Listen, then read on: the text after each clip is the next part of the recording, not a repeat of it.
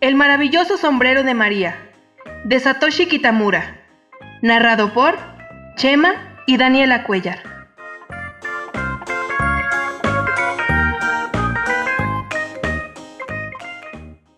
Un día de regreso de la escuela, María pasó delante de una tienda de sombreros.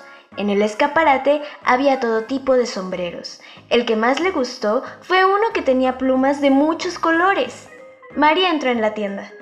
¿Puede mostrarme el sombrero con las plumas de colores, por favor?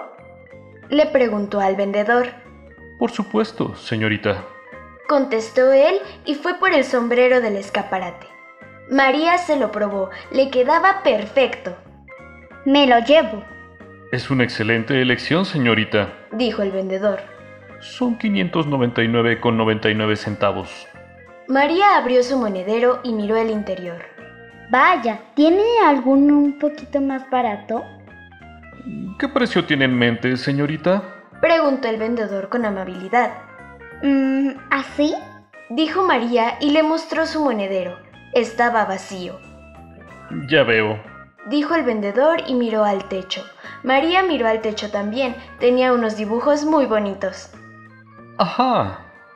Eh, creo que tengo algo para usted. Por favor, espere un momento y se dirigió a la parte trasera de la tienda. Volvió unos minutos más tarde con una caja entre las manos. La colocó sobre una mesa y retiró la tapa. Este es un sombrero maravilloso. Eh, puede tener el tamaño, la forma o el color que usted desee. Lo único que debe hacer es imaginarlo. El vendedor sacó el sombrero de la caja con mucho cuidado y se lo puso a María. Era justo de su medida. Gracias, me encanta.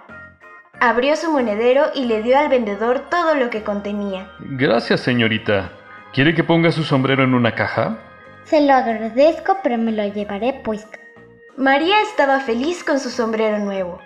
Ahora debo pensar cómo se verá mi sombrero se dijo a sí misma. Tal vez tenga muchas plumas, como el de la tienda, o quizá tenga aún más plumas. Era un sombrero de pavo real. María se detuvo afuera de una pastelería y miró el escaparate. Todos los pasteles se veían deliciosos. Y de pronto tuvo un sombrero de pastel.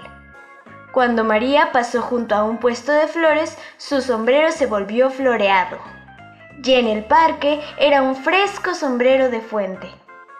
De repente, María se dio cuenta de que no era la única con un sombrero especial. Todos tenían un sombrero maravilloso y todos eran diferentes. María sintió ganas de cantar. Y su sombrero también.